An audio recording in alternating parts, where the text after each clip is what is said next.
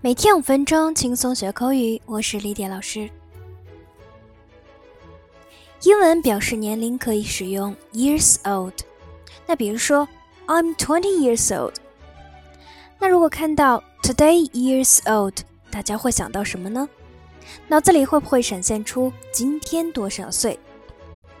这误会可就大了。今天一起和李典来看看真正的意思吧。Today years old。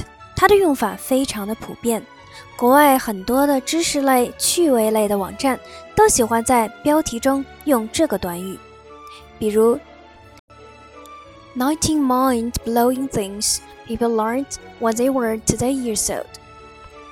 它的意思是今天才知道，今天才体验过。那当你知道一件事或第一次尝试某件事时，就可以用这个表达。For example. I was today years old when I learned how long our legs are. 我今天才知道猫头鹰的腿有多长。那下面我们来学习一下，我早就知道了英文怎么说。Number one, I know。那历练之前就讲过，I know 是一个不太谦虚的说法，意思是我早就知道了。言外之意是不必你来告诉我。特别是在别人指出什么东西你做的不对的时候，一句 "I know" 可能被误会成是你明知故犯，这样会显得你很傲娇或不耐烦，好像你啥都知道，让对方闭嘴一样。这样的人被叫做 "know it all"，就是自以为无所不知的人。Number two, you are telling me. 英文词典能解释是这样的：used to say that one already knows and completely agrees with something that was just said。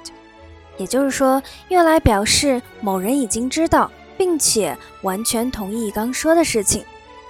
也就是说，我早就知道，那还用说？For example, Lydia's in such a bad mood today. You were telling me. Lydia 今天心情很不好，我早就知道了。Number three, I figured out a while ago. Figure something out 可以表达弄懂、弄明白。While 表示一段时间，所以这个短语可以用来表达我早就知道了，我早就弄明白了。那下面我来学习“早该如此”英文怎么说。“早该如此”可以用 “about time”，英式英语中则常用 “about time to” or “not before time”。For example, Lady has finally found a job. Yeah, it's about time. Lady 终于找到工作了。是的，早就该找到了。 那常用的句子结构有：It's about time that. For example, It's about time that the school improved its food service. 学校早该改善膳食服务了。好的，我们今天的节目就是这样，你都学会了吗？See you next time. Bye.